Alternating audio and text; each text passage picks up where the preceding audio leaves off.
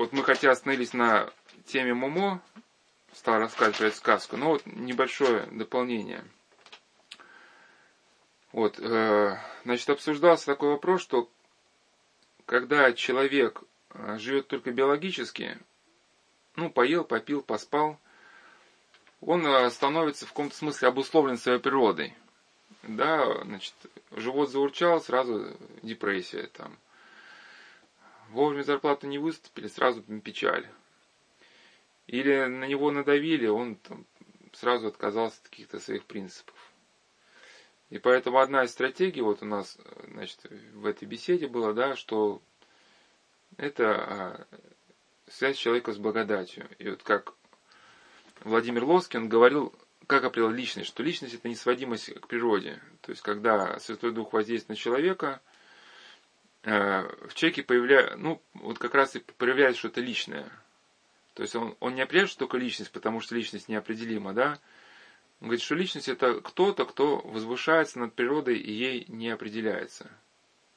И вот как я говорил, что мы, ну, многие люди верующие, вот так или иначе, это хоть краешком, но ощущали, когда у тебя полоса каких-то, может быть, э, что-то не получилось, что ты хотел сделать, и не выспался, и все вроде как-то там валится из рук, и все как-то ужасно, и ты переживаешь, расстроился.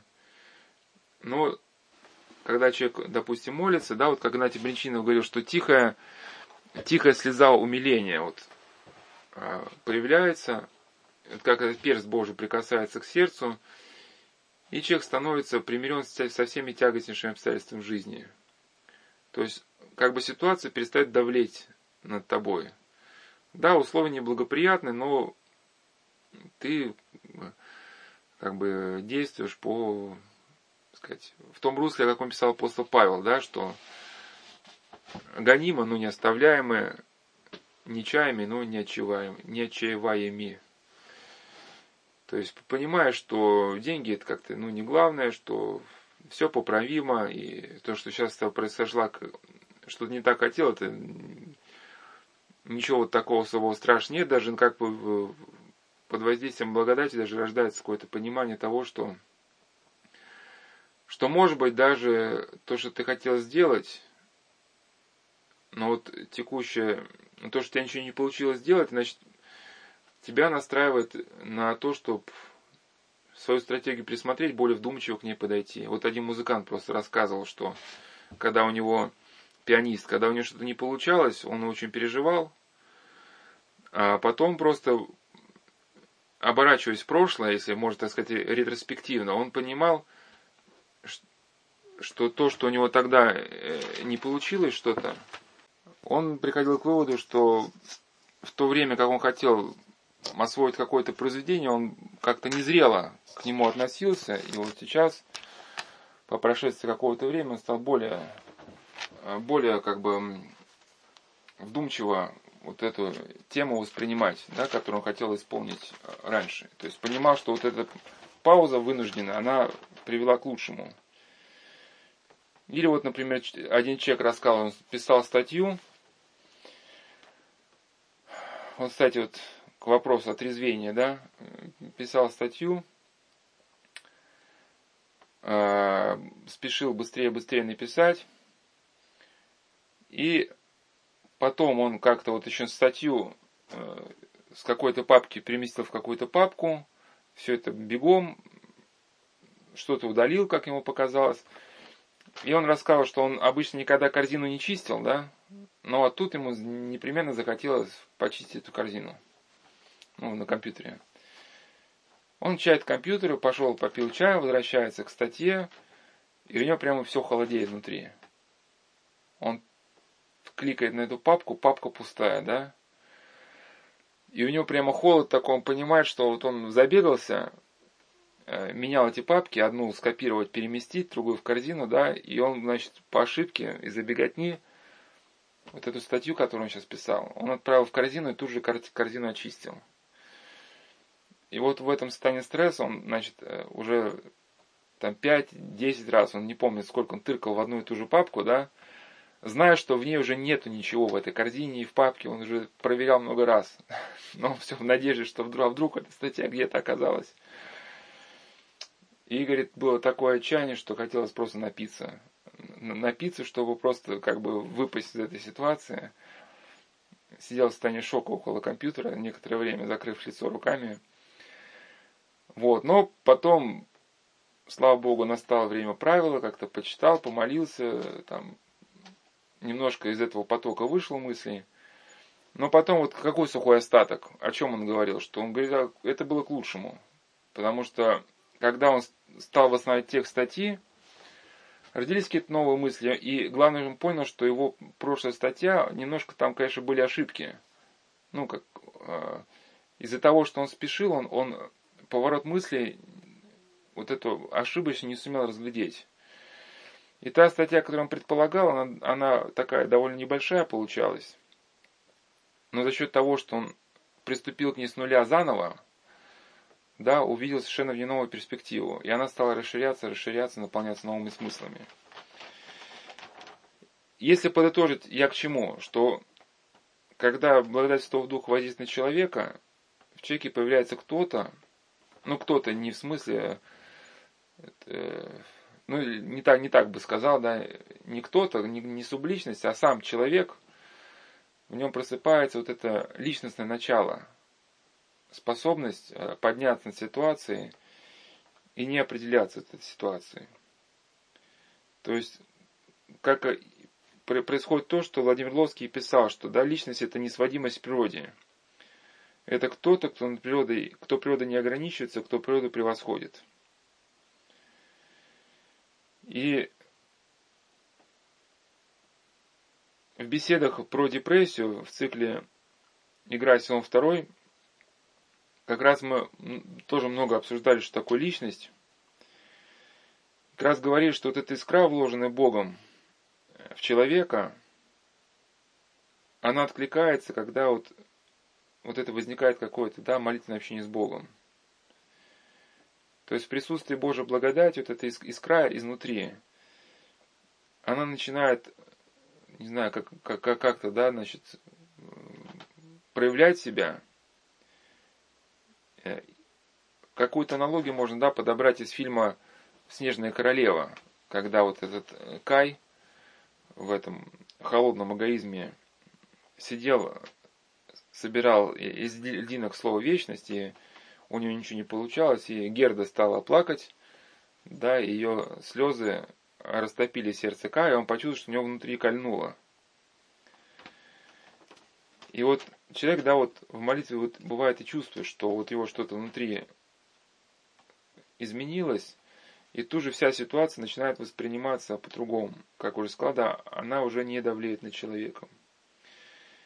Я приводил пример как раз Геннадия Русского, заключенного, рассказ о заключенном, который хотел броситься с горы, когда находился в страшном изоляторе концлагеря. И вот после вот этого, а, после того, как он повстречал дух преподобного Саватия, да, что-то в душе этого заключенного изменилось, и хотя страдания, ну, условия остались те же, но появился внутри мир, сердце стало лежать нетревожимо. И понял человек, что это есть то чудо, которое он просил. Ну, он просто просил явить чудо. То есть вот когда в человеке вследствие молитвы просыпается лично, у него появляются силы идти дальше. И вот эта благодать привлекает смирение человека. Но смирение надо понимать не как раболепство. Да, вот эта позиция неверна. И смирение нельзя понимать как равнодушие. Потому что равно... смирение, как Игнатий Бринчинов определяет, смирение это воздействие э, мира Христова. То есть ну, я сейчас не цитату прямую привел, да, что он говорит, что смирение постижимо, это действие мира Христова в человеке. То есть смирение и мир, и мир это однокоренные слова. То есть, если человек смирился, в душе наступает у него какой-то глубочайший внутренний мир. Понятно, что при рыболепстве вот такого мира не будет. И также при равнодушии, когда человек, да, говорит, моя хата с краю, ничего не знаю, тоже вот такого глубокого мира не будет, всегда будет оставаться какая-то тревожность. Ну, один, э, значит, священник определял смирение как признание того, что ты не один на этой планете.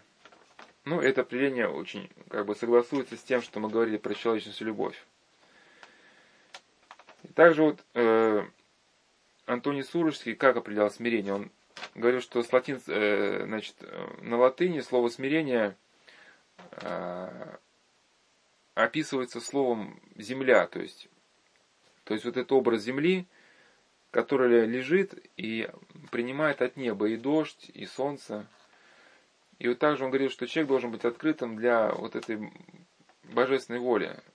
Человек не должен закрываться, защищаться от Бога. Ну, в каком смысле защищаться от Бога? Да, вот нам сейчас совесть говорит, что вот мы должны этому человеку помочь. А нам не хочется, например, там, пораньше вставать, там, финансами своим пожертвовать.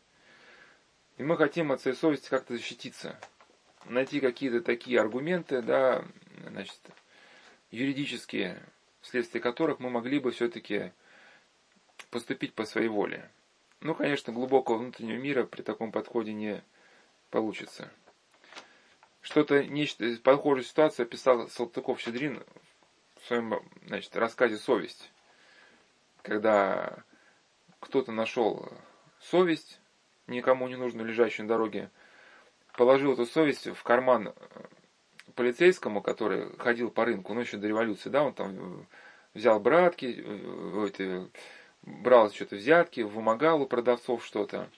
И вдруг у него совесть заговорила, он пришел домой, говорит, жена, вот типа, давай сейчас накрывай на стол, сейчас я приглашу всех, кого я обманывал, всех там бедных, ну и всем тут же раздавал, стал раздавать всех, у кого он э, занимался вымогательством, всем деньги, да. И жена почувствовала неладно и поняла, что у нее совесть проснулась. Нашла у него эту совесть в кармане, да, и послала по почте какому-то там банкиру или что-то. В общем, и банкиру пришло на ум тоже какие-то деньги отдать, еще куда, что-то подобное сделать. Но он держался из последнего. Он закричал жене, жена, если вот я тебе скажу открыть вот ту шкатулку, отдать деньги, ни в коем случае меня не слушай. Совесть его жгла, но он мужественно сидел, кричал от боли, да, но, но, но с места не сходил. Ну, и, а, там наоборот, и жена, вот, э, ну, дальше жена, то ли она полицейскому передала совесть, то ли полицейский вот этому э, дельцу, я уж не помню. Но суть, что люди пытались защититься от этого воздействия, да, и Салтыков-Щедрин заканчивает тем, что вот если бы, что когда вот эту совесть найдет дитя, которое не испорчено, да, вот какими-то такими меркантильными взглядами на жизнь, и когда действительно даст вот этому голосу развиться, вот тогда вот это будет великое дело.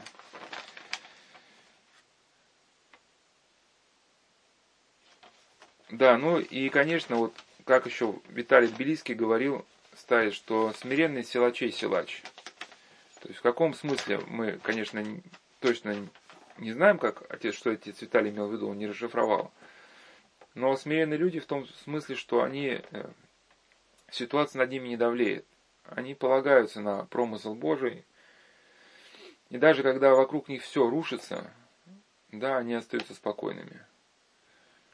Вот, как, например, вот про архимандрита Иоанна Крестьянкина рассказывали, что, что когда в годы репрессий, гонений на веру, его арестовали, ну и психологически стали ломать. Стали водить из камеры в камеру, он даже не знал, куда уведут, для чего.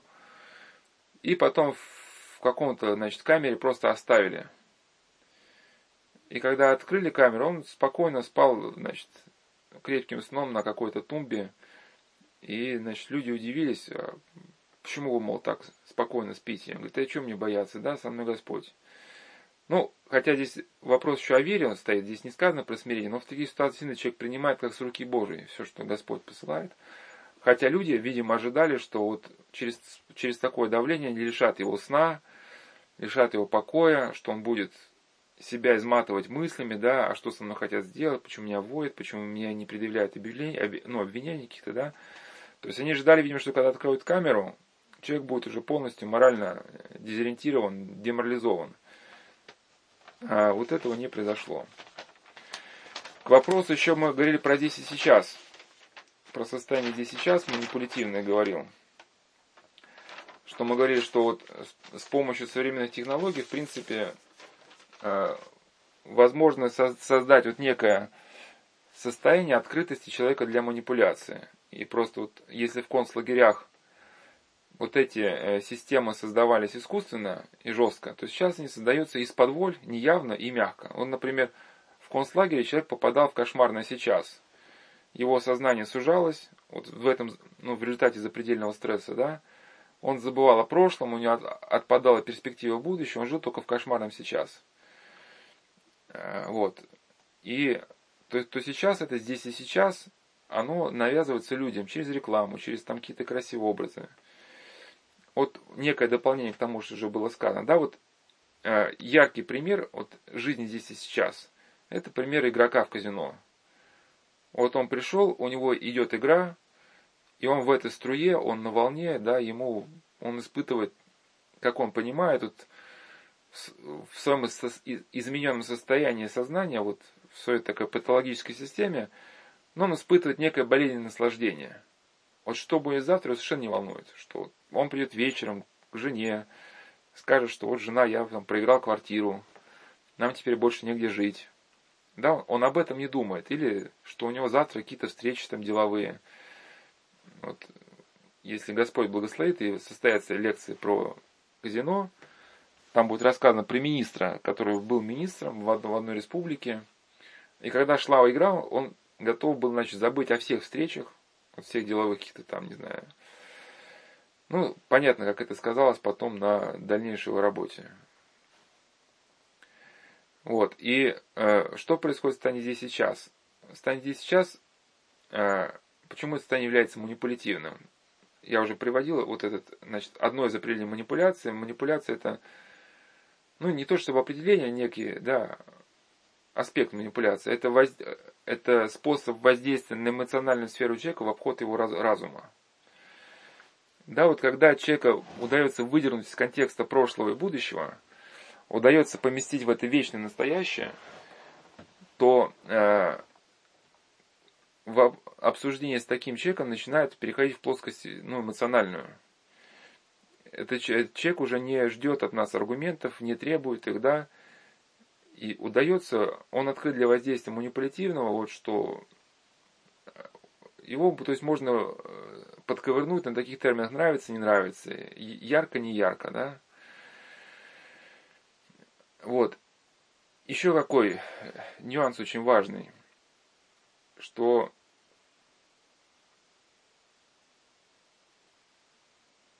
когда человек начинает жить здесь и сейчас, он действительно забывает а, вот начинает обращать именно большое внимание на свою эмоциональную сферу, да, и его поступки э, теряют э, ну, какую-то соотнесенность с какими-то нравственными ориентирами, жизненными целями. Ну, например, да, чтобы э, там какому-нибудь мальчику предлагают тут поиграть в какую-нибудь игру, да, там, а он с детства привык причащаться. Но чтобы пойти причащаться, это нужно там проехать на автобусе, пройти пешком, да, э, куда-то там идти. А тут ему здесь сейчас предлагают поиграться, да. И, соответственно, если он привыкает жить в этом состоянии, до храма он доберется еще только через час, да, чтобы, чтобы приобщиться к вечности. А игру ему предлагают уже здесь и сейчас. Да? Вот. Ну, идея понятна, да? Это, в принципе, что-то похоже на, на индейцев, которым, которые, ну, ладно, про индейцев уже идея понятна. Понятно, да? А, вот, и сейчас про Момо закончу.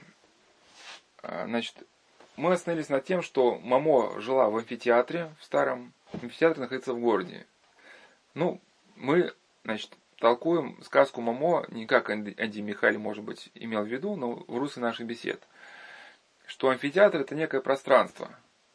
Пространство, да, отгороженное, в котором есть свой, ну вот, что-то свое, вот как пространство церкви, да. Мамо – это символ встречи с человека с самим собой. Вот человек приходит в церковь, замученный, э, там, задерганный. Вот как люди приходили в стане стресса к мамо, она им ничего не говорила, она их просто слушала. Люди находили себя.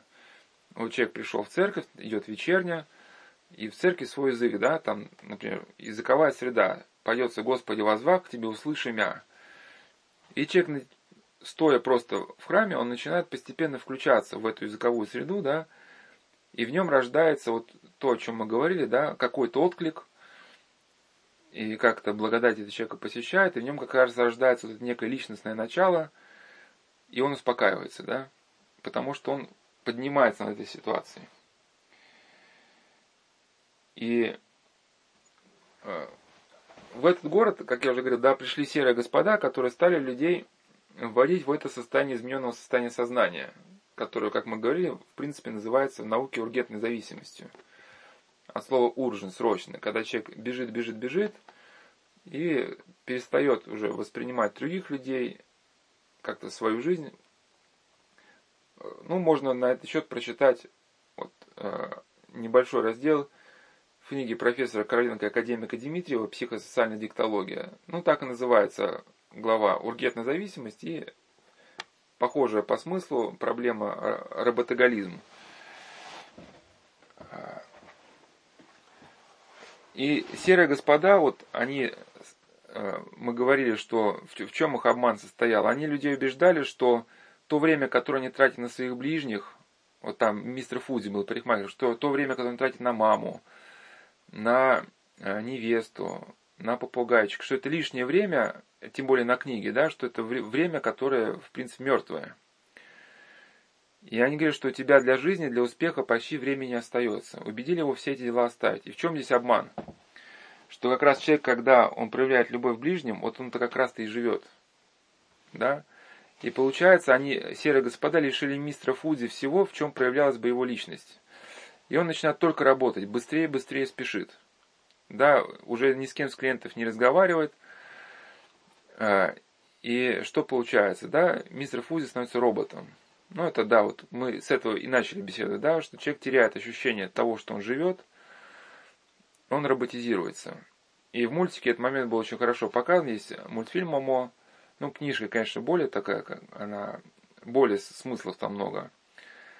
Но в книжке был показан момент, когда мистер Фузи приходит к маме, мама уже не сидит с ней, не ужинает, зашел в общепит какой-то, да, там какую-то быструю еду купил, дал маме, быстро у нее забрал э, и, значит, побежал быстрее спать, а ему не спится, лежит, да, с открытыми глазами. Вот, да, вот это бессонница.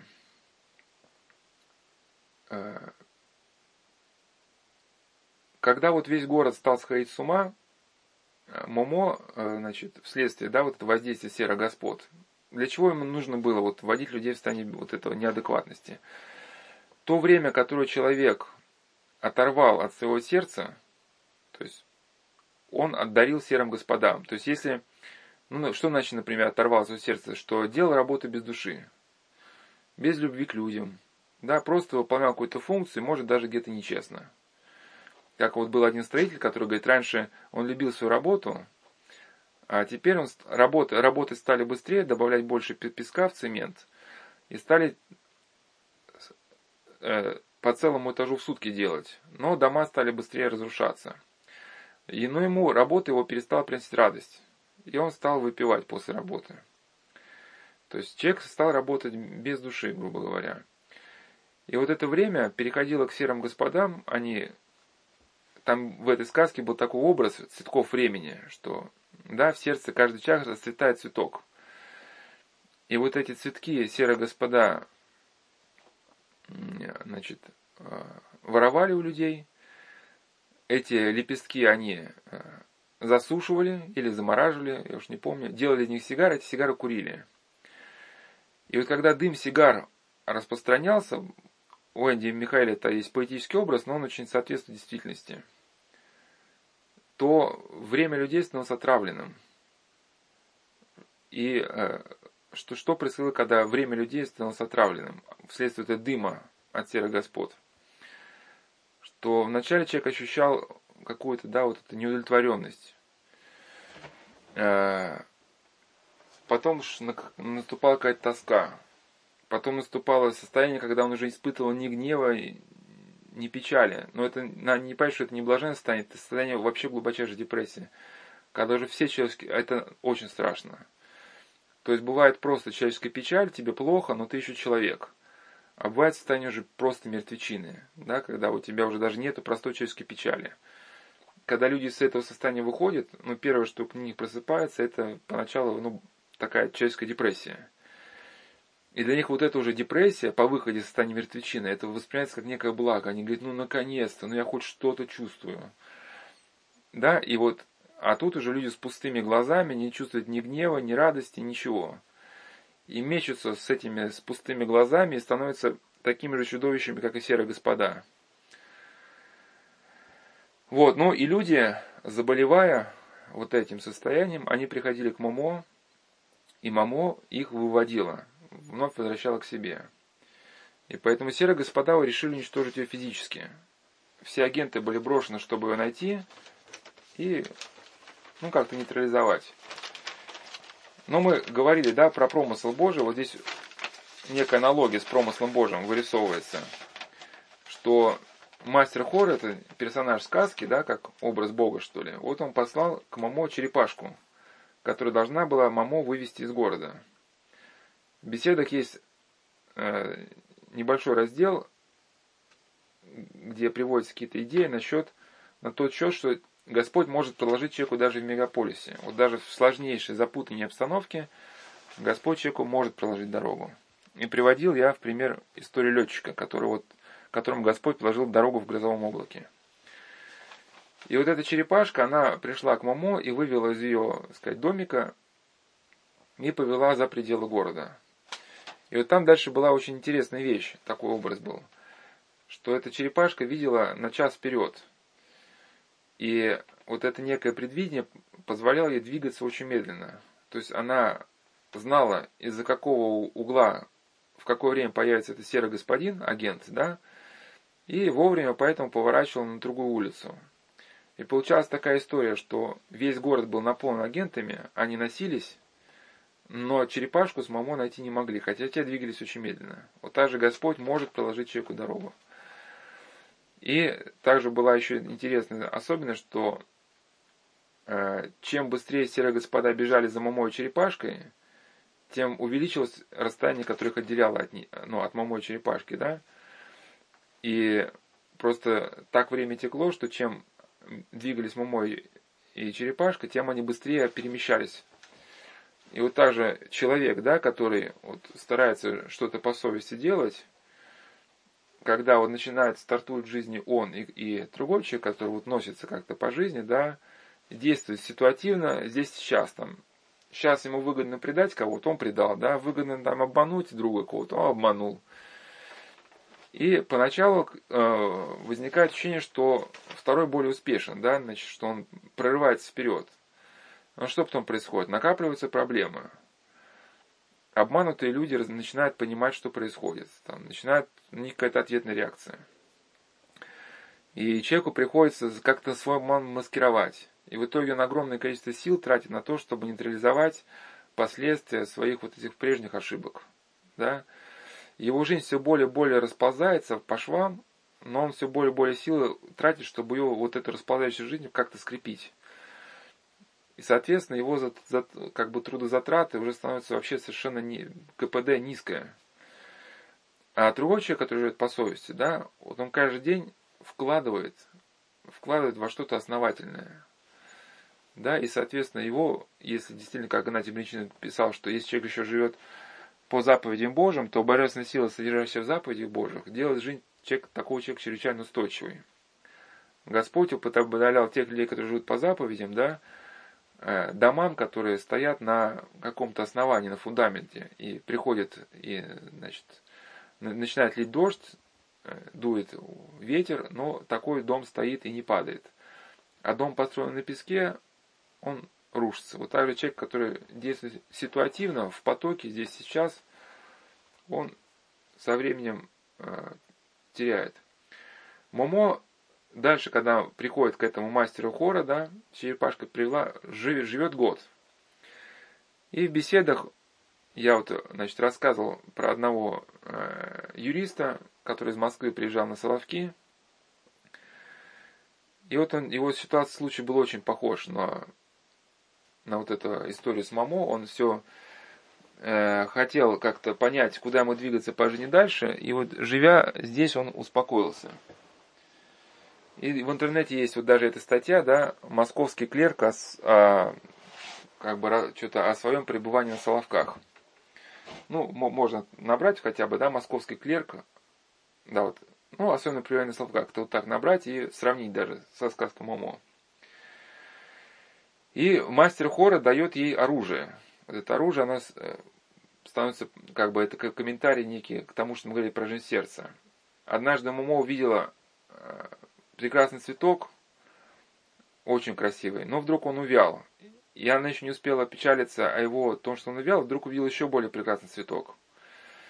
И потом мастер хора и объясняет, что Мамо на самом деле видела свое сердце, где вот расцветают это цветы, э, цветы времени. И Мамо услышала вот эти звуки, да, которые сдаются мирозданием. И мастер хора говорит, запомни вот эту песню «Мироздание». И снабдив ее вот этим оружием, он отправляет ее обратно. Хотя, казалось бы, да, уж оружие это пистолеты, это там еще что-то.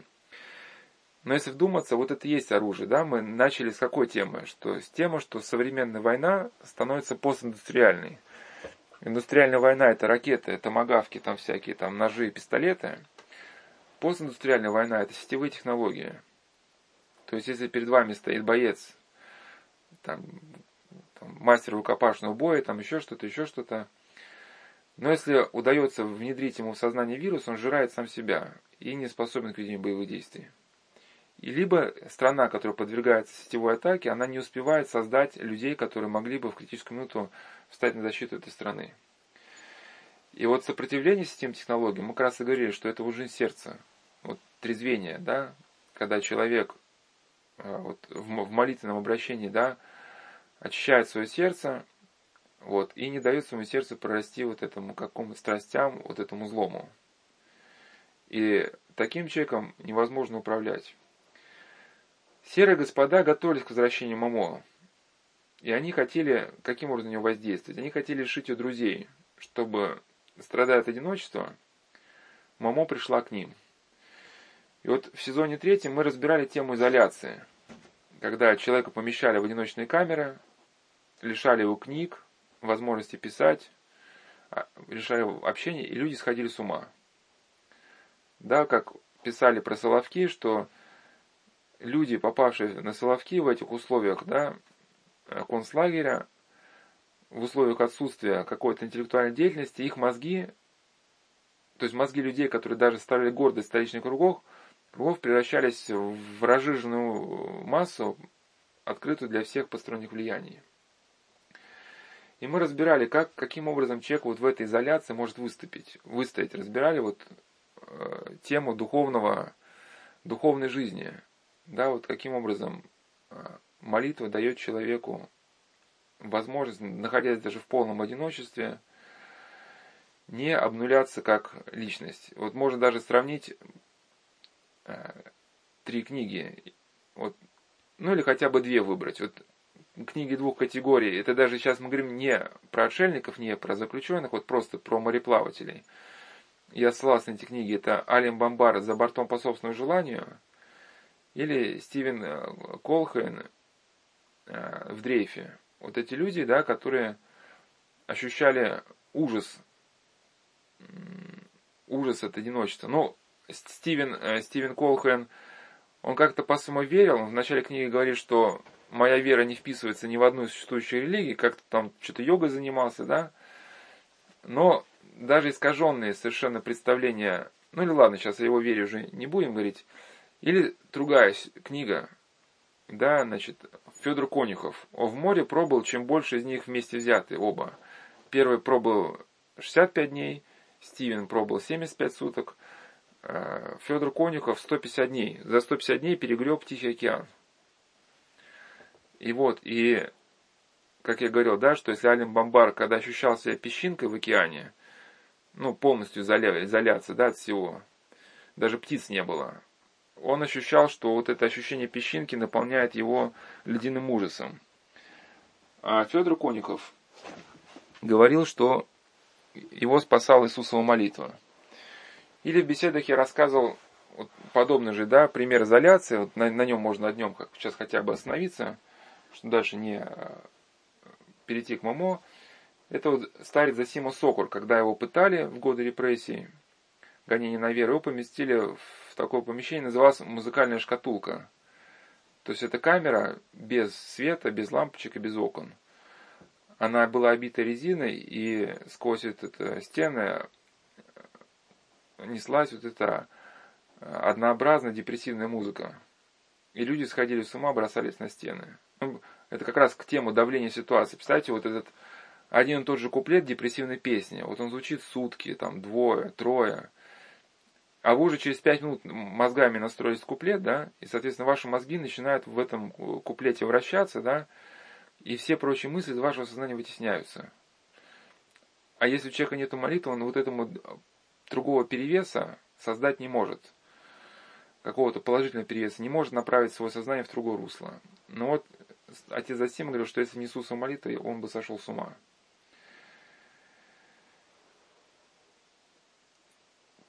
Если подытожить вот эту тему Момо, тему вот этого оружия, которое она приобрела, и свести все это к какому-то практическому применению, не сказочному, да, а, сошлюсь на вот эти две главы как раз из книги профессора Короленко «Академик Дмитриева. Психосоциальная диктология». Вот несколько оттуда идей просто взято, да, что они говорят, что эффективному, эффективно противодействовать развитию ургентной зависимости, вот это страшное совершенно такое состояние, когда да, человек начинает спешить, спешить, работать, работать, современно и постепенно работа вытесняет из сознания все остальное – что эффективным барьером развития организависимости является религиозное переживание. То есть как это можно понять? Когда человек, э, допустим, да, там молился, и в нем проявилось это личностное, он пришел на работу, и вновь какая-то вот нездоровая тема ему предлагается, он хочет в нее войти и чувствует, что ему плохо становится. И он понимает, что значит, в эту тему входить не надо, она для него опасная. И он не входит. Человек, который в этом котле варится, когда ему предлагают какую-то тему болезненную, разрушительную, он и не может почувствовать ее разрушительности. Да? Вот такую могу даже аналогию привести. Если человек, у него есть какой-то режим питания, он старается не есть порченные продукты. Если такому человеку дать э, салат с помидорами, ну просто отравление помидорами, но самых страшных, с гнилыми, например, он тут же почувствует. И не будет есть салат, останется в живых. А если человек, например, трое суток пил подряд, его тошнило, он там где-то в канаве полежал, потом э, приполз в какую-то, не знаю, там, э, шашлычную, заказал себе шашлыки с восточным острым этим соусом, да, обжигающим. И вот ему приносят на десерт салат с тухлыми помидорами. А у него, его тошнило три дня, у него зубы еще не чищены, да, еще вот этот острый перец – и плюс он сам в неадекватном состоянии, да, большой риск того, что он не почувствует, эти помидоры тухлые. И он их съест. И отравится, соответственно, и, может быть, даже умрет. А, вторая идея из этой книги, почему я подчеркиваю даже, я даже сказал, что более, более актуально, что это пишут люди неверующие, что для кого а, не авторитет – какие-то святотические мысли, ну, можно послушать хотя бы от людей светских. А, когда человек а, вот входит в эту суету, патологическую занятость работой, у него возникает спектр проблем, которые сейчас не буду перечислять, перечислю только то, что вот сейчас в русле бесед идет, да, это ослабление творческих реализаций, потеря спиритуальных целей, ну, цели духовного характера, почему я подчеркиваю? Мы говорили, что в современном мире, я даже сейчас не говорю, там духовная жизнь. Для многих людей это сейчас просто слова ничего не значит. Даже вот для людей светских, да, ведь даже сейчас светская э, экономика, да, она уже, в принципе, развила производственные мощности. С производственными мощностями проблем нету. Проблема состоит в том, чтобы найти какие-то идеи, которые могли бы быть реализованы. Новые отрасли, новые взгляды как бы на существующую проблему, ну, какая-то новая парадигма. И поэтому, соответственно, даже вот такой светский человек, как Рубанов, написал, что в иерархии э, высшую ступень занимают люди, способные формулировать проблемы, да, ну, как-то вот создавать идеи, ну, если своими словами его мысли выражу. А тут человек все утрачивает. Э, третий пункт, да, вот этот разрыв с совестью. Мы говорили, что человек э, перестает выполнять работу без, э, ну, ну, начинает делать работу без души. Вот Короленко и Дмитриева, они описывают по такое понятие селфа. Селфа, если перевести его на православную какую-то точку, да, что это нечто вроде глубинного осознания себя. Вот, например, когда мы что-то делаем, да, ну, ситуативно, да, вот там обмануть кого-то, там, не знаю, прокрутиться, что это так не очень честно. А что-то внутри нас говорит, что мы все-таки здесь поступаем не очень хорошо. Да, ну вот self это что-то вот такое, да, вот совесть. Для людей светских, они говорят, что мол, совесть категория не юридическая и смеются только, когда им говорят живи по совести, да. Но если для них не авторитетно, конечно, значит, святоотеческие мысли о совести, то хоть пусть послушают о светских. Вот аддиктологи пишут, каковы последствия разрыва связи с селфом. Теряя связь с своим селфом, человек не имеет возможности устанавливать необходимые для него экзистенциально, ну то есть жизненно важные контакты с селфом других людей, значимых для него близких людей, да? Это приводит к тому, что отношения формализуются, теряют свою эмоциональную значимость становятся поверхностными, стереотипными. Человек превращается в механического робота, который выполняет определенную программу. То есть, теряя себя, вы теряете возможность понятия других. Превращаетесь в механического робота со всеми вытекающими отсюда последствиями.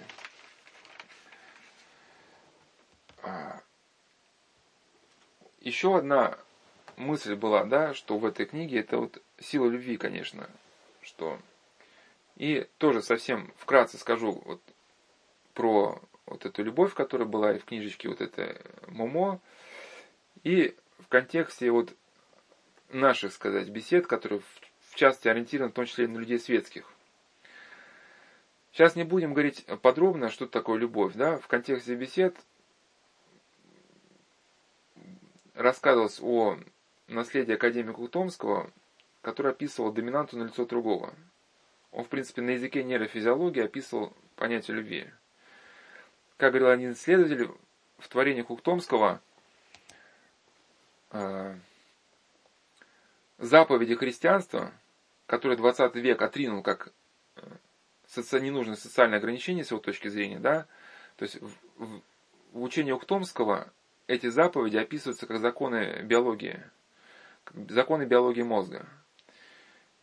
То есть, каким образом можно прокомментировать? Вот чтобы понять, что такое доминантное лицо другого, да, способность человека встать на точку зрения другого, прислушаться. Мы уже говорили, да, что если человек эта способность развита, если он старается и сам побеждать свой гнев, и говорит так, чтобы другой человек не гневался, вот когда другой человек напрягся вследствие наших слов, мы тут же заметили, как его лицо изменилось, да, и мы тут же меняем тему разговора, чтобы человека не обидеть. И вот если у нас способность воспитывается, то ну, как бы, если у человека способность воспитываться, то он в окружающей реальности заметит нечто такое, что другие не заметят. Вот он, например, разведет карту какой-то страны, и вот он просто увидит, что вот, вот здесь пролегает какая-то какая-то магистраль, да, там между двумя странами.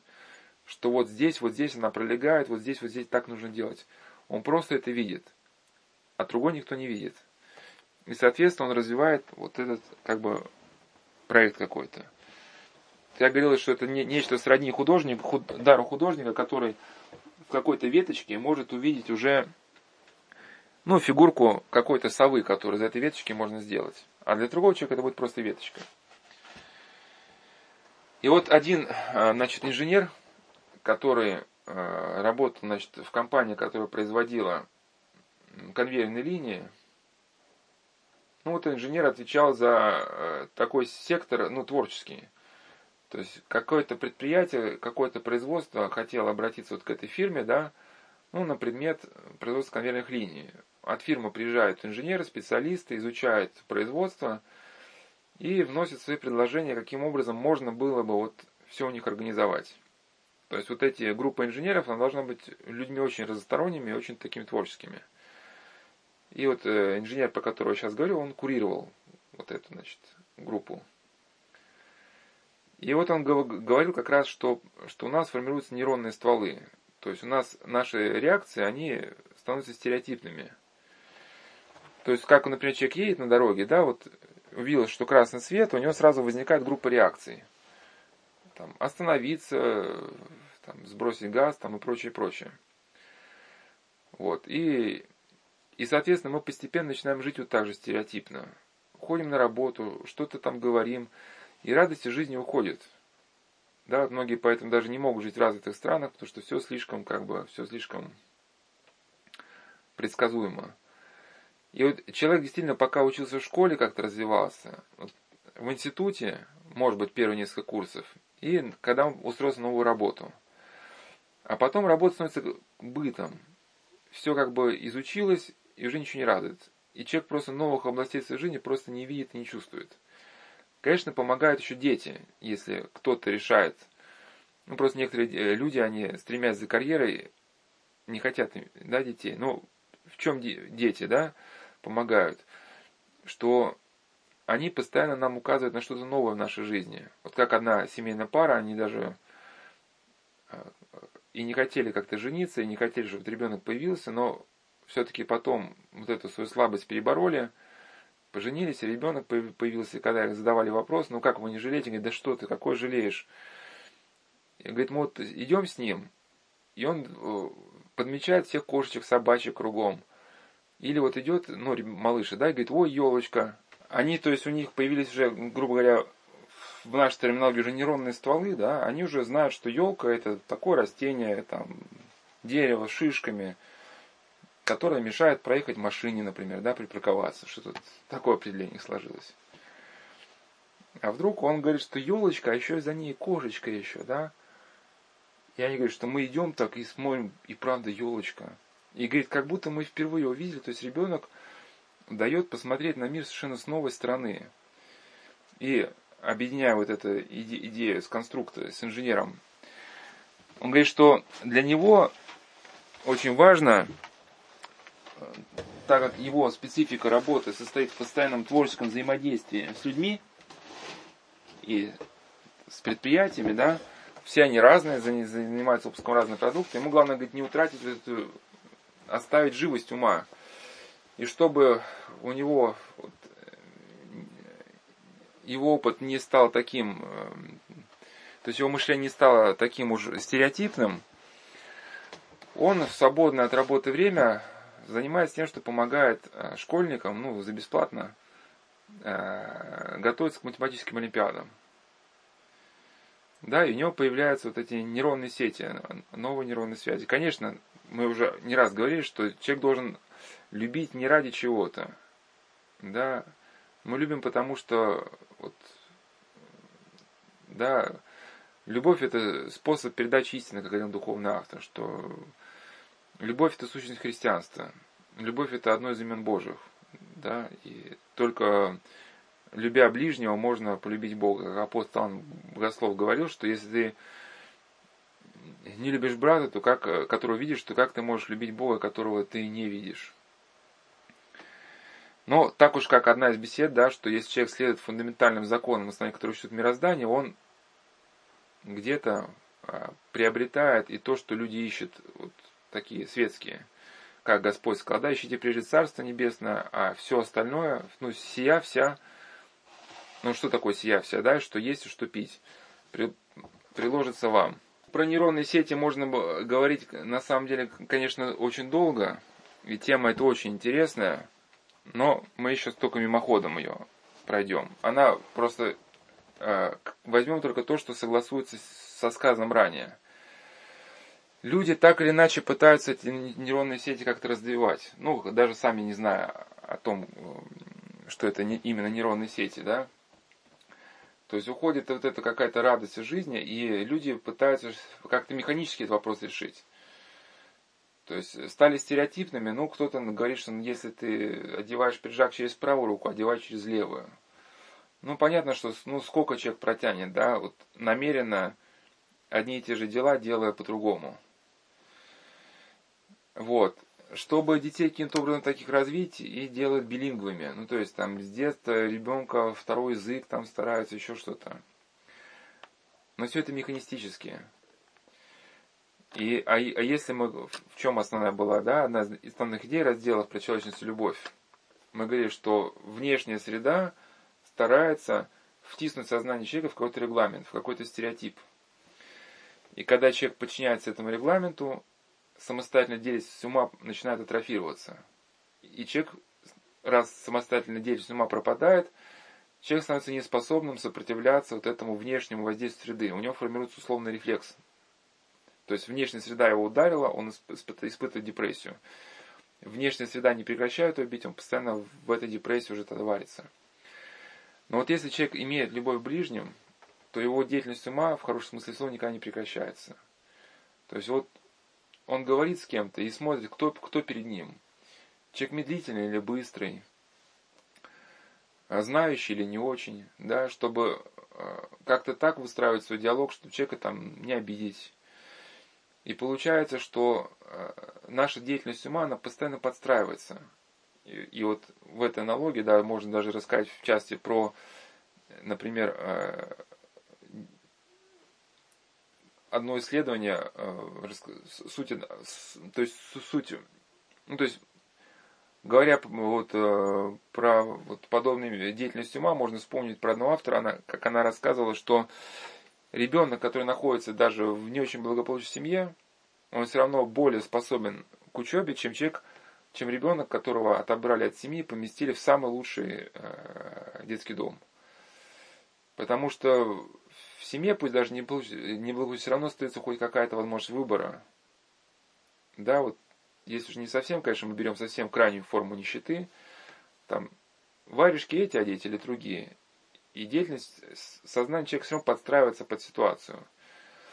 А в детском садике, да, ой, в детском доме дети воспитываются как маленькие солдаты. То есть у них, да, есть, может, питание хорошее, там, хорошие педагоги, но все по регламенту. И, соответственно, вот эта способность ума подстраиваться, формировать новые нейронные связи, ну это сейчас я просто добавлю последнее предложение, она находится в угнетенном состоянии. То есть, если подытожить, да, человек э, постоянно развивается. Даже с точки зрения э, светской психиатрии, вот, появление новых функциональных систем – но функциональная система, это вот, что такое функциональная система? Это нейроны, которые наши нейроны да, в головном мозге, они перестраиваются, чтобы, например, человек мог выполнять какую-то функцию. Ну, например, у нас может быть э, функциональная система, которая отвечает за, например, подчеркивание в, кни в книжках, да, там, значит, мы читаем, в книжке выискиваем место нужное, какое-то святоотеческое, да, которое согласуется с нашим внутренним миром. И рука берет, э, ну, может, карандашиком не очень хорошо черкать книжку, ну, мы в тетрадочку что-то выписываем, да. И то есть в одну функциональную систему объединяется способность понимания текста, способность сопоставить текст ну, с своей личной внутренней жизнью, да, и способность эту мысль как-то сформулировать, выписать святотическую мысль, еще подписать, как это может к тебе относиться, да. И вот образование новых функциональных систем, как говорил один психиатр, да, сопровождается ощущением удовлетворения. Конечно, это удовлетворение ни в коем случае нельзя путать с этой благодатной радостью, которая возникает от общения с Богом, когда мы, значит, ну, исследуем евангельским заповедям.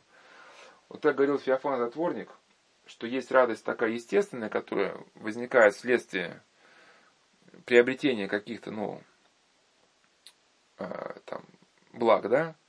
А бывает радость духовная, которая возникает от ощущения благобытия в духе. Ну, вот такая радость, например, была у преподобного Никона Опнинского, когда он подвергся репрессиям, он утратил возможность пребывания в Оптиной пустыне, прошел через заключение, вот перед своей смертью, в ссылке, он, из ссылки он писал, кажется, из ссылки, да, что счастье ему нет предела.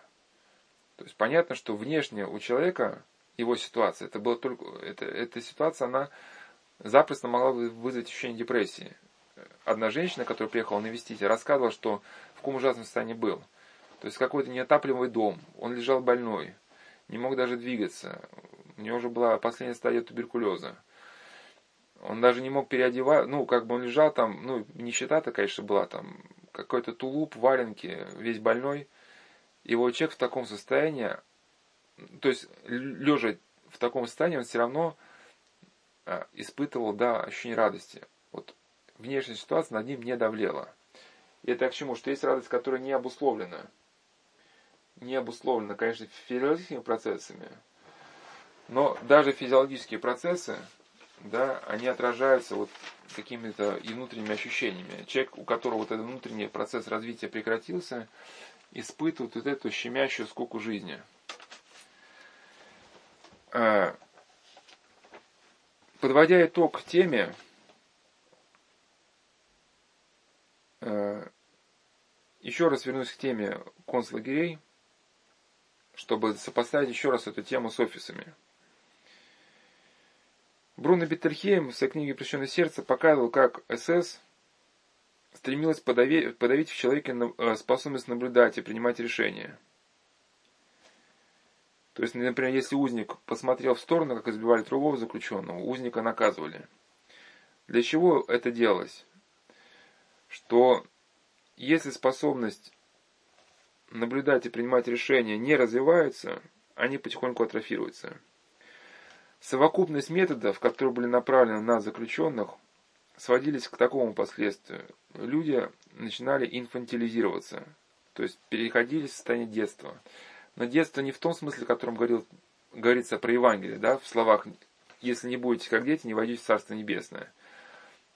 О чем здесь говорится в Евангелии, да, что вот эта простота детей, их незлобивость, что дети быстро прощают, да, они способны там, ну, к добру. Вот мы видим, что дети делятся там, да.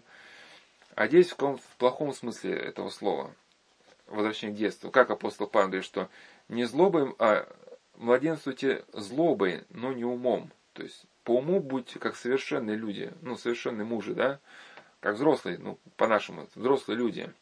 А будьте как младенцы не злобивы. А вот там, значит, ситуация как раз Э, шла к тому, что взрослые люди именно по уму становились как дети. Бруно говорил, что они начинали ябенчить, кусаться во время конфликта, и при этом они чувствовали вины. То есть вот это описание процесса инфантилизации очень напоминает на современные офисы, современную жизнь. Когда люди друг друга, да, там, э, там подставляют, совершенно не думая о последствиях, жалуются друг на друга, какие-то капризы, претензии совершенно детские, да, значит. Э, и вот эти взрослые, действительно, современно они инфантилизированы. Э, уже говорилось, что когда человек входил в такое состояние, когда деятельность ума угасала, он переставал сопротивляться воздействию внешней среды. И внешняя среда формировала в нем условный рефлекс. То есть внешняя среда определенным образом на человека воздействовала. И если он пребывал в духовном бездействии, то у него возникала определенная реакция. Здесь не надо э, как бы очень-то уж ссылаться на э, модели бихевиоризма, да, поведенческой психологии, которая, ну, человека рассматривал как некое животное, да, только. Надо понимать, что вот когда в человеке угасает деятельность разума, действительно его можно в каком-то смысле представить высокоорганизованным животным. И тогда его реакции будут ну, просчитанными, и на человека можно воздействовать и манипулировать. Но вот академик Ухтомский как раз показал, что вот эти теории бихевиоризма, они несправедливы. Приведу один пример. Он, значит, показал э, эксперимент собаку, которая, голове которой были подключены электроды. Были подключены к тому отделу мозга, который отвечал за движение нижней конечности. И когда был пущен ток, у собаки должны быть дернуться нижние конечности, но стал сокращаться кишечник.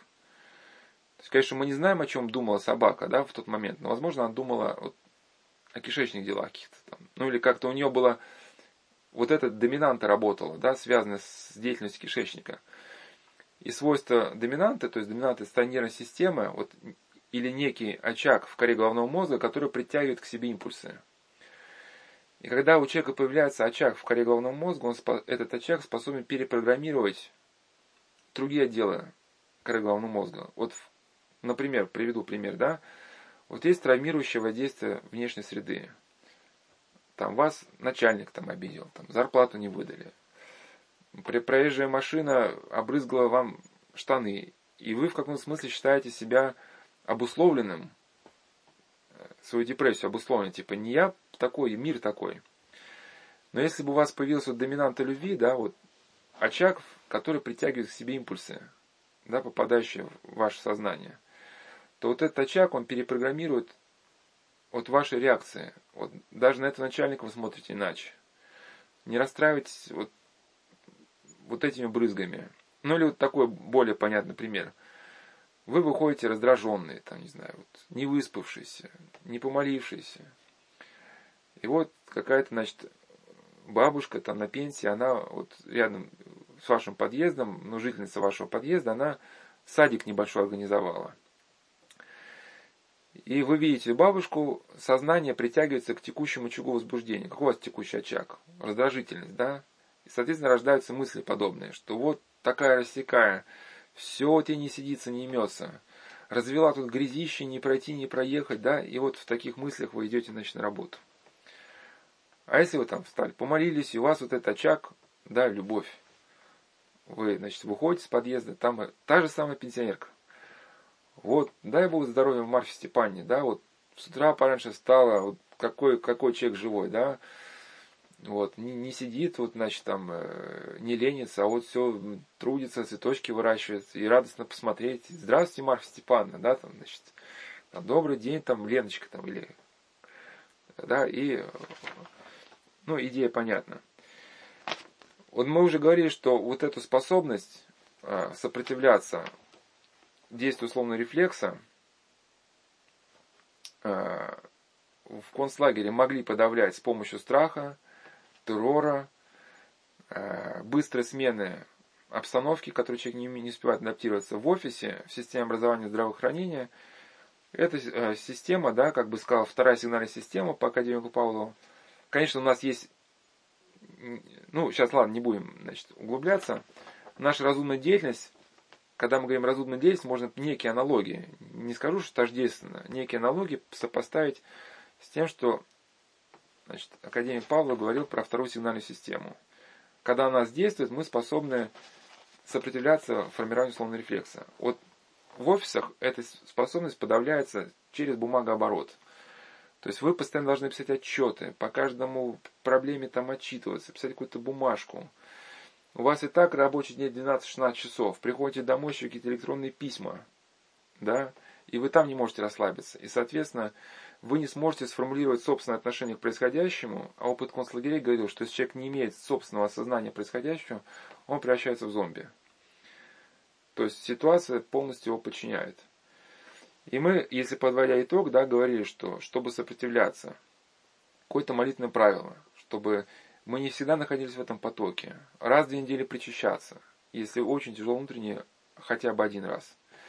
Если есть возможность лечь пораньше, лечь пораньше. Вот с 10 до часу самый здоровый сон. Отец Сан Крестьянкин не имел времени много спать.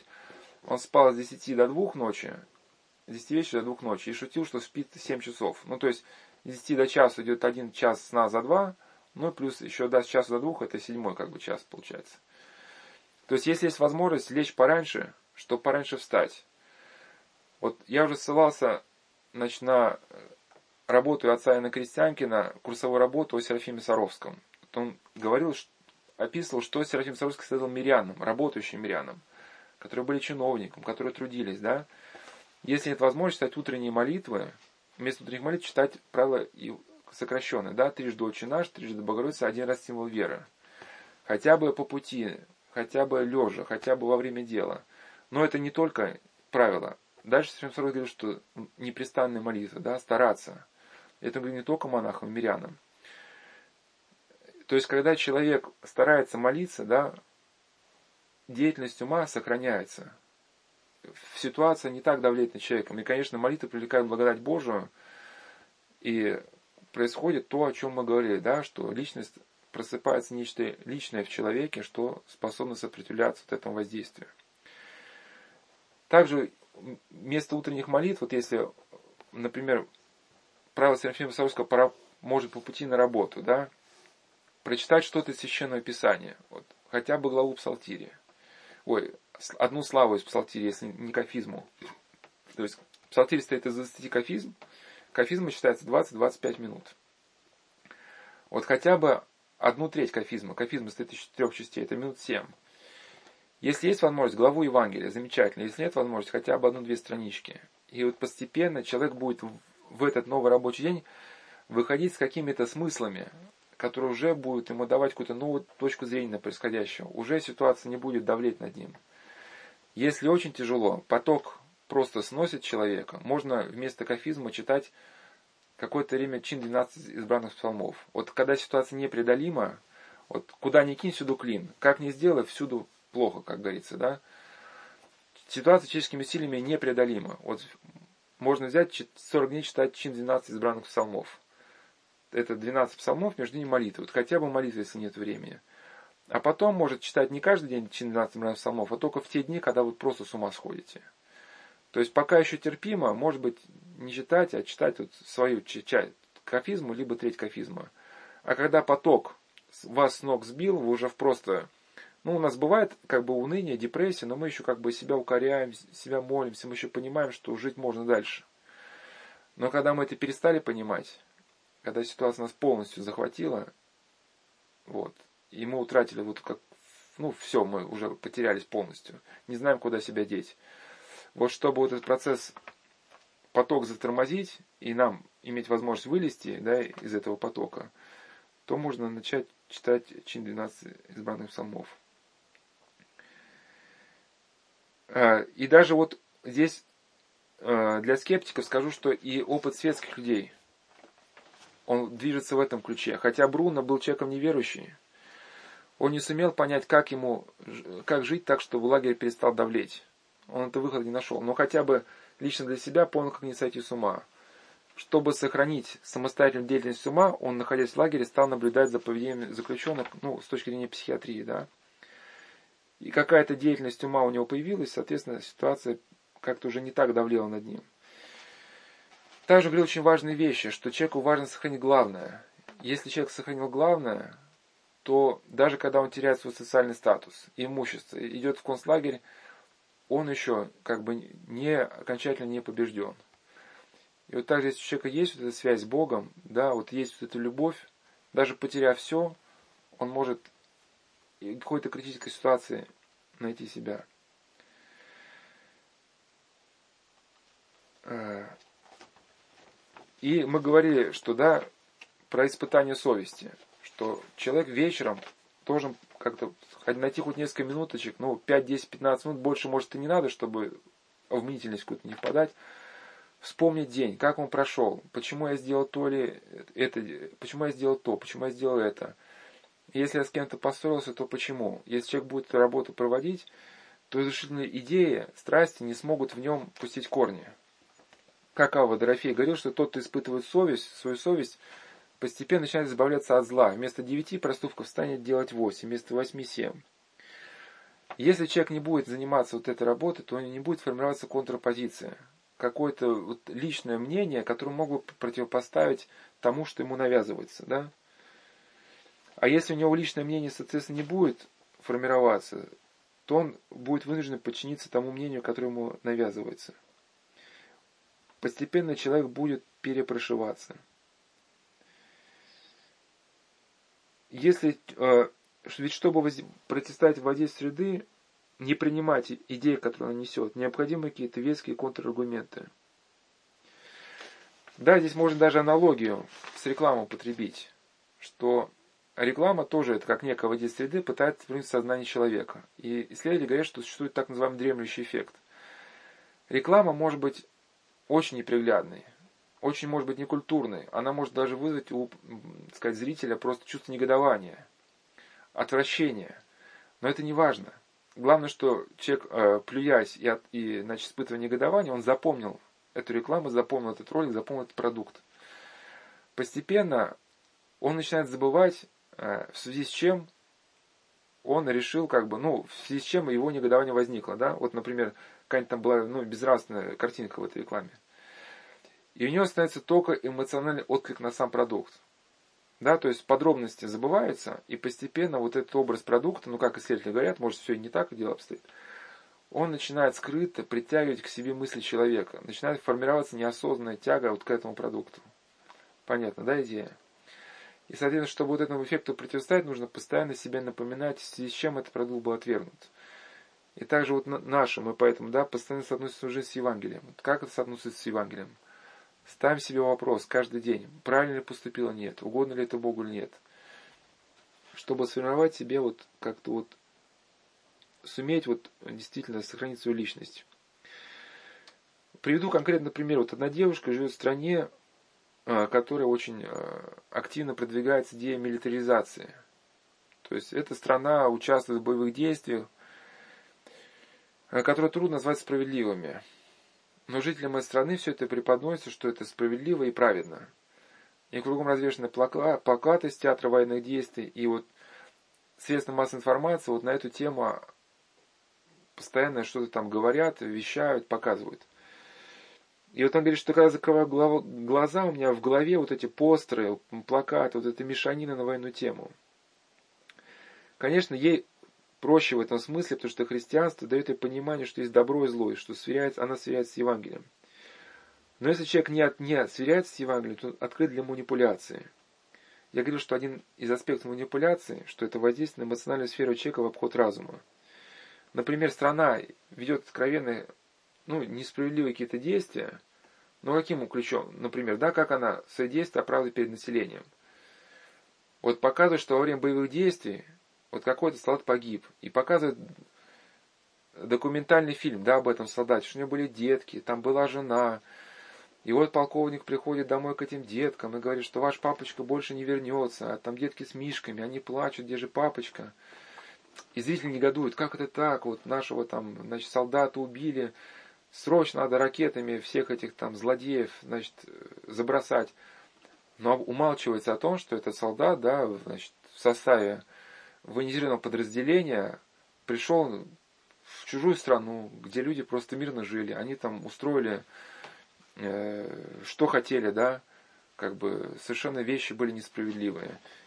И вот там он погиб, если, если вообще погиб. Ну, кого эта тема интересует, можете посмотреть документальный фильм, ой, художественный фильм «Хвост, который виляет собакой». Вот как вот эта манипуляция на военную тему происходит. Вот э, и молитвенное правило, которое у нас есть, оно помогает нам из этой ситуации выйти. Вот среда нам набрасывает вот такие всякие вещи, да, но у человека есть какой-то режим. Какие-то точки, в которых он выходит из потока. Там, псалтирь, Евангелие. Помогает даже Иисусу молитвы с поклонами. Конечно, не все имеют возможность исполнять там правила пятисотицу, трехсотицу. Ну, может быть, там с духовниками вот обсудить вот, своими – Например, кто-то дает такое правило, что 300 Иисусов молит, ну и 50 выполняется. 25 поклонов, 25 Иисусов молит. Но если не так, то какое-нибудь число поклонов Иисусов молитвы. Просто когда в голове мешанина, неопытному человеку трудно молиться Иисусом молитвой. Да, потому что мысли сбивают. А когда есть поклон, он дает какое-то направление телу, да, и дает какую-то ритмичность. И вот с поклонами к молитве Иисуса очень ну, удобно привыкать.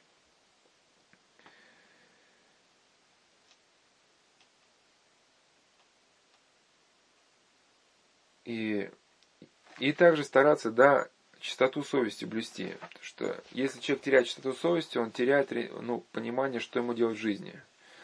Вот на сайте Салского монастыря в разделе «Пасторских страничках» под разделе «Салский листок» выложен цикл лекций «Горение сердца», да? Вот это одна из ключевых идей там была, что если человек перестает жить по совести, он перестает видеть свой путь жизни. Ну, как аналогия некая, да, что на лобовое стекло вашей машины попала грязь, а дворники вовремя не сработали. То есть совесть загрязнилась, а дворники, то есть покаяние, это, значит, стекло не очистили. И вы, соответственно, да, попадаете в аварию. Вот это Иисусову молитву можно хотя бы отчасти ознакомиться вот по следующим двум источникам небольшим. Это Сергей Большаков на высотах духов. Книжечка маленькая, но очень емкая. И книжечка Николая Новика очень небольшая. Речь не о тех толстых книжках, которые он издает, а маленькая. Называется «Молитва Иисусовой».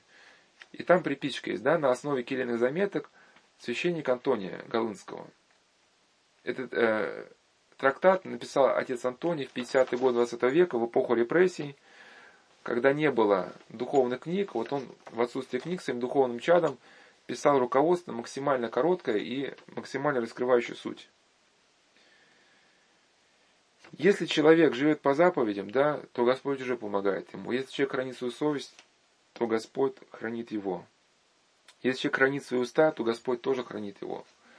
То есть внутри вас все бушует, хотите высказаться, кому-то говорить гадости, но пока вы храните свои уста, Господь хранит вас.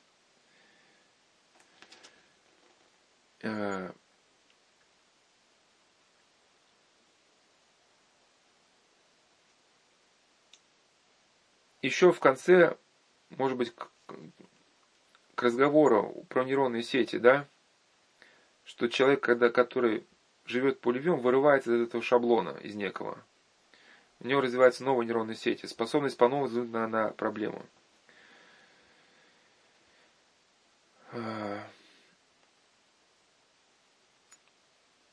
Любовь – это драгоценная возможность бесконечного развития. Бывает, что у человека нет времени ни писать, ни читать, чтобы как-то развиваться, да? Но развитие возможно даже просто при взгляде на ближнего. Каждый человек, встречающийся перед нами, на нашем пути уникален. Если мы без осуждения подходим к нему, то мозг подстраивается в хороший смысле на каждого конкретного человека. Как апостол Павел говорил, для иудеев я был как иудей, для еленов был как елен, для всех я был всем, чтобы спасти, по крайней мере, некоторых. В чем ужас осуждения? Об этом, конечно, говорить очень много, но вкратце. Одну из мыслей академика Томского, да, что когда мы человека осуждаем, его, он, его образ перестает перед нами расти. То есть говорит, что образ ближнего это некий интегральный образ. То есть развивающийся образ. Мы знаем его маленьким. Потом через пять лет узнали его получше. Его образ дополняется новыми штрихами, да? И в течение жизни образ ближнего развивается. Мы новые-новые грани его узнаем, обогащаемся, ну, значит, этот образ обогащается. А когда мы осудили человека, сказали, он вор, он блудник, он ничтожество, все, образ этого человека остался, перестал, прекратил развитие, человек стал для нас закрытым. Да? И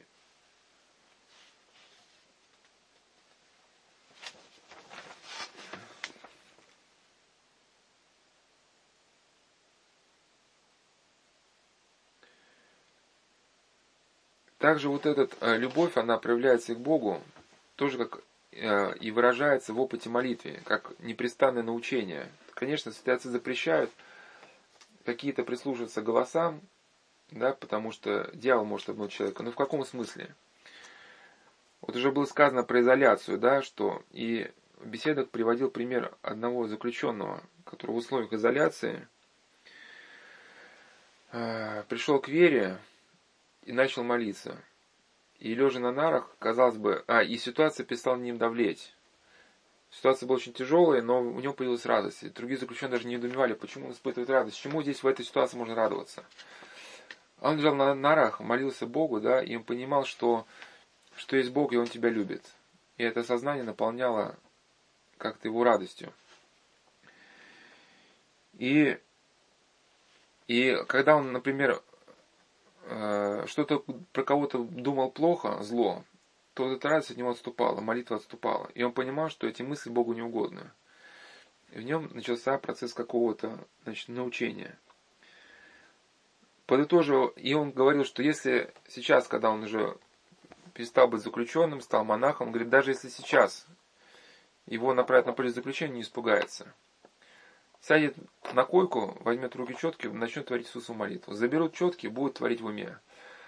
Для человека, который полностью ориентирован на внешнюю ситуацию, на продукты питания, на там средства масс-медиа, ну, масс-медиа, поле заключения это все, это катастрофа, это крах жизни надежды, потому что внутренняя жизнь человека никогда не раскрывалась. Он жил только внешним. И, соответственно, внешняя ситуация, она определяет такого человека. Но человек, у которого появилась внутренняя жизнь, он внешнюю ситуацию перестает определяться. И вот некие аналогии, да, уже приводил, что мелечный жорнов, вот у нас крутится внутри ума мелечный жорнов, если он крутится в хорошее направление, даже когда туда всевают какие-то отравленные зерна, а этот жорнов перемалывает эти зерна отравленные в хорошую, чистую муку. Да, вспомним про вот эту, значит, случай там э, с грядками Марфы Степановны, да, у подъезда. Если, и, соответственно, такими э, заставить человека думать в другом направлении очень трудно. Этого человека, только если он вернуть его в состояние шока, апатии, заставить забыть Бога, тогда только его жорнов остановится, тогда можно его раскрутить в другую сторону. Но если он раскрутится в другую сторону, в неблагоприятную, да, то даже если в, эту, в эти жернова будут сыпать здоровую пшеницу, эти жернова все перемелят в какую-то гнилую труху. Да? Я уже, ну, Марк Степанов уже с другой стороны, да, этот пример, что вы выходите, ну не вы выходите, там человек выходит, видит эту бабушку благообразную и думает, что вот она грязищу развела.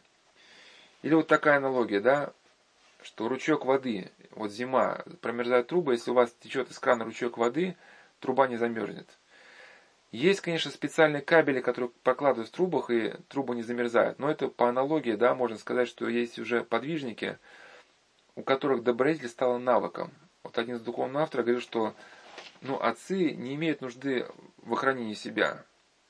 Почему? Вот молодые, то люди новоначальные, да, в духовном отношении, они, им нужно постоянно себя анализировать, а, сопоставлять с Евангелием, потому что у них Евангелие не усвоилось еще в качестве навыка. И они еще пока действуют где-то на уровне где-то ума. Но люди, у которых Евангелие усвоило, усвоилось, стало дыханием их жизни, вот этот добродетель стало как бы уже навыком, да? И он уже вот стала его форма реакции вот на внешнее воздействие.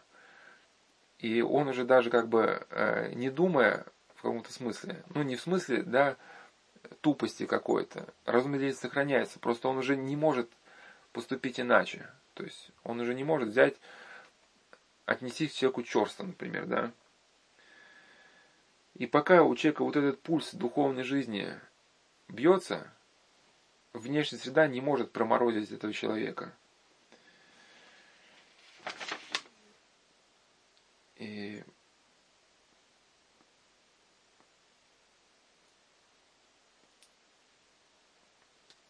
если работа интеллектуальная, и человеку трудно сосредоточиться на Иисусу молитве, можно хотя бы иметь память Божию.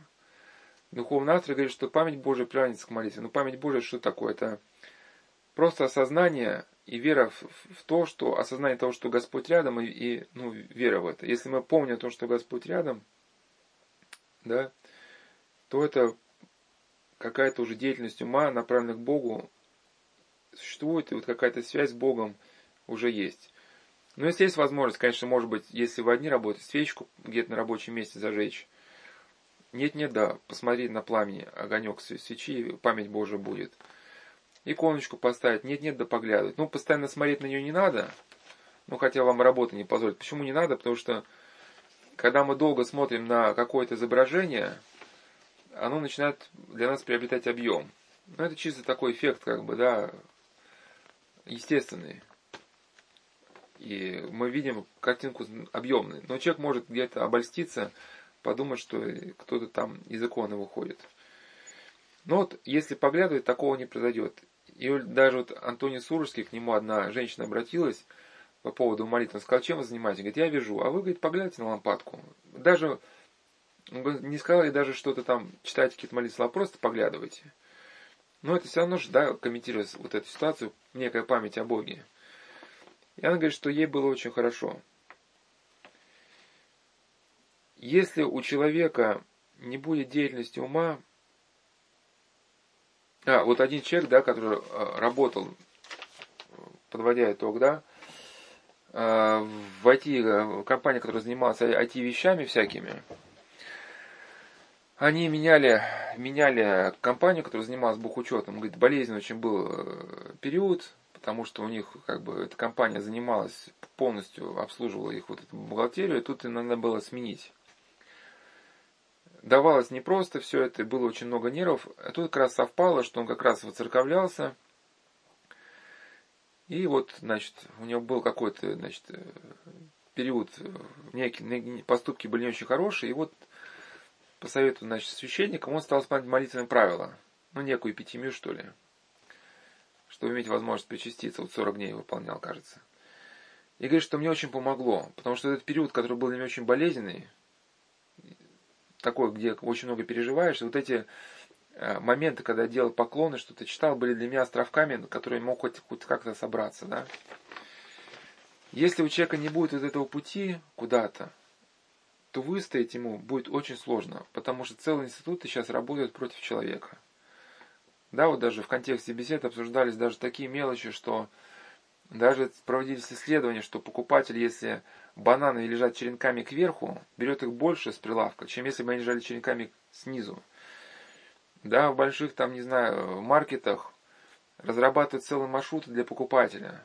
Даже такие входят нюансы, что если э, человек берет, э, первый стоит отдел с хлебом, то он потом уже как бы не кладет что-то в корзинку, ну, человек как-то, ну, помнит о том, что как-то у него на ком-то в глубокой его памяти лежит, что хлеб это, да, жизнь, и он на хлеб не решается. Вот, ну, некоторые люди не решаются класть, класть на хлеб там, мясо какое-то, да, там.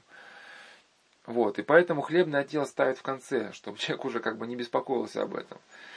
Ну и, конечно, более есть серьезные разработки в отношении людей, это, значит, какая мысль здесь высказывает, что человек, оставленный сам себе на произвол собственного ума, рискует проиграть где тут, да, э, борьбу за свою личность, потому что против человека здесь работает целый институт, целые исследовательские группы.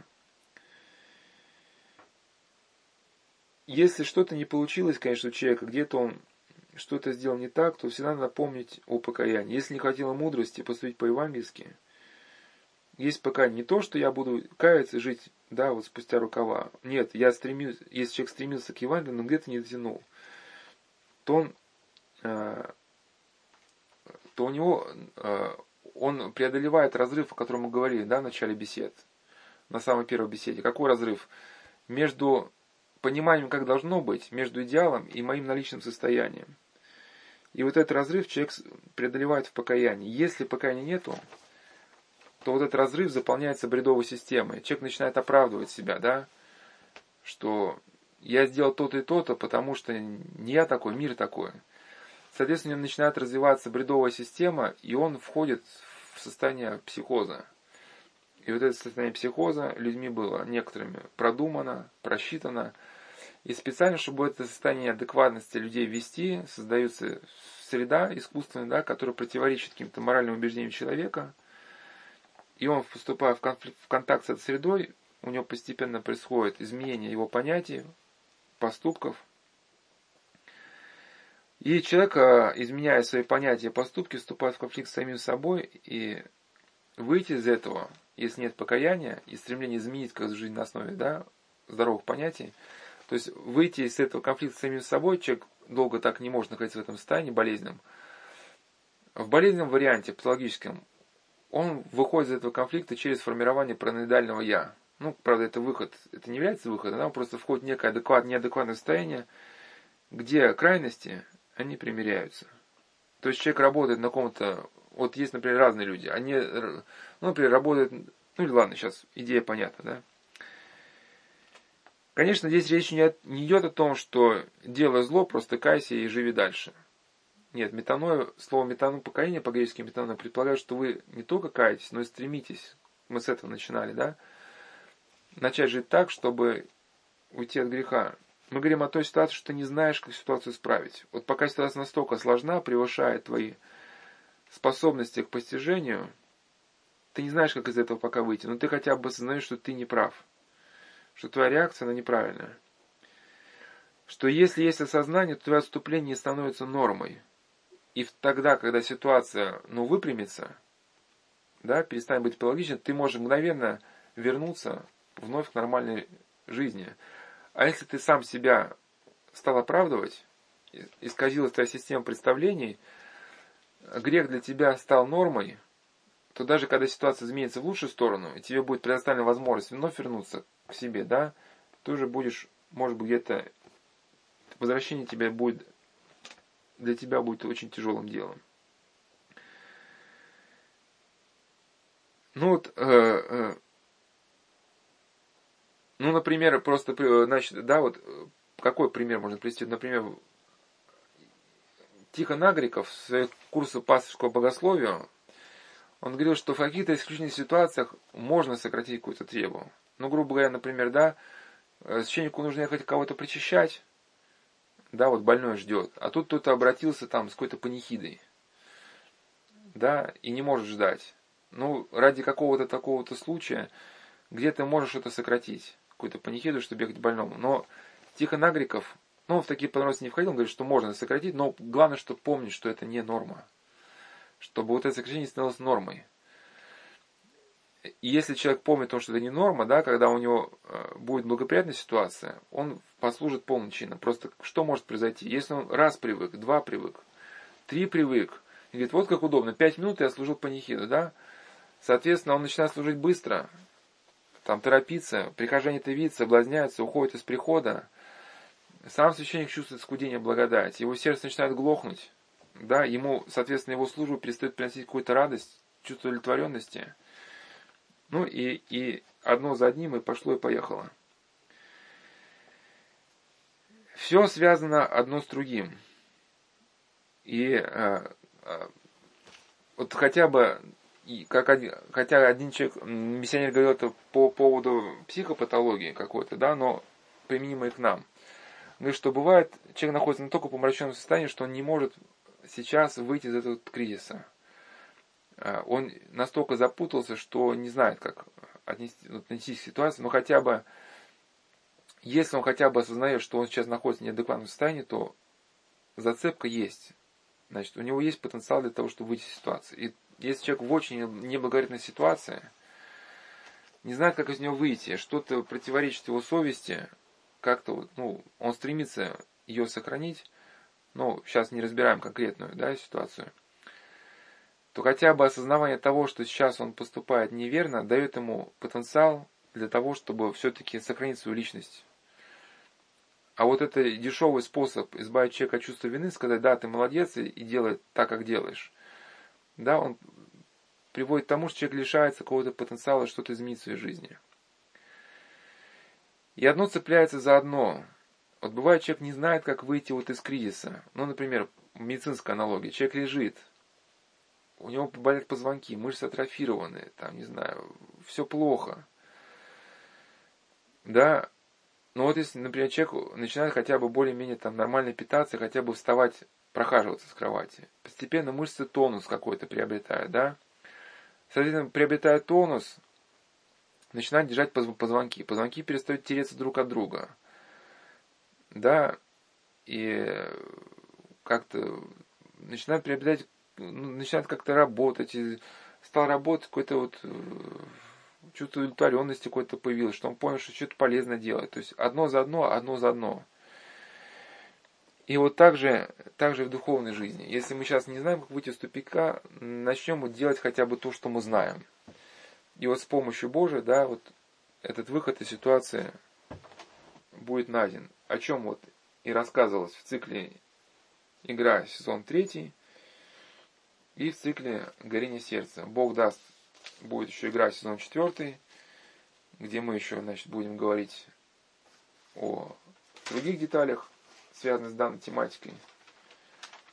Еще раз подытожу, какие три уровня. Игра сезон третий, это только был разобран первый уровень проблемы. первый уровень проблемы это внешняя среда против образа жизни. То есть, чтобы противостоять внешней среде, воздействие внешней среды, человек должен иметь какой-то образ жизни. Но внешняя среда, она, конечно, она агрессивна, но она не всегда осознанно агрессивна. То есть просто какой-то мегаполис сам по себе, он не стремится вот напрямую вас разрушить. Просто так получается, что вы, погружаясь в этот бумагооборот, в эти проблемы, разрушаетесь.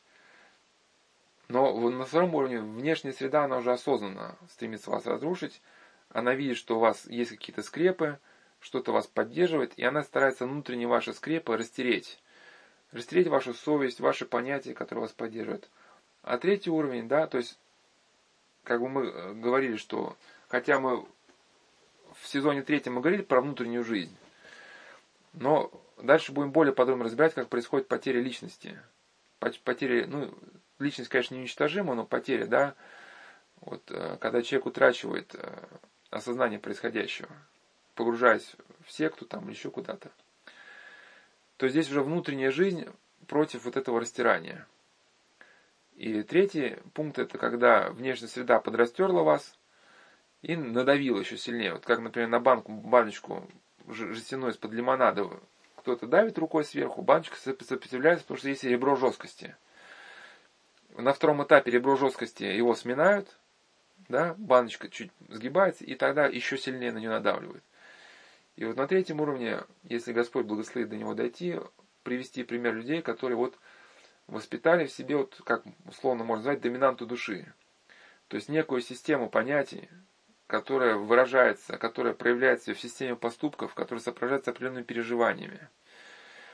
И вот эта некая система целостная, да, в которой включает в себя и веру, и жизнь по вере, и молитву, и благодать, которая откликается на эту молитву, да, вот вся эта целиком, да, совокупность, она давала человеку то, что можно словно назвать стержнем, или то, что э, Вавриширяев в своей книге «Неугасимая лампада» назвал «неугасимой лампадой». Да, то есть, когда тьма наваливается на человека, в человеке горит неугасимая лампада, да, которая значит, совершает то, что сказано в Евангелии. И свет во тьме светит, и тьма не может его объять.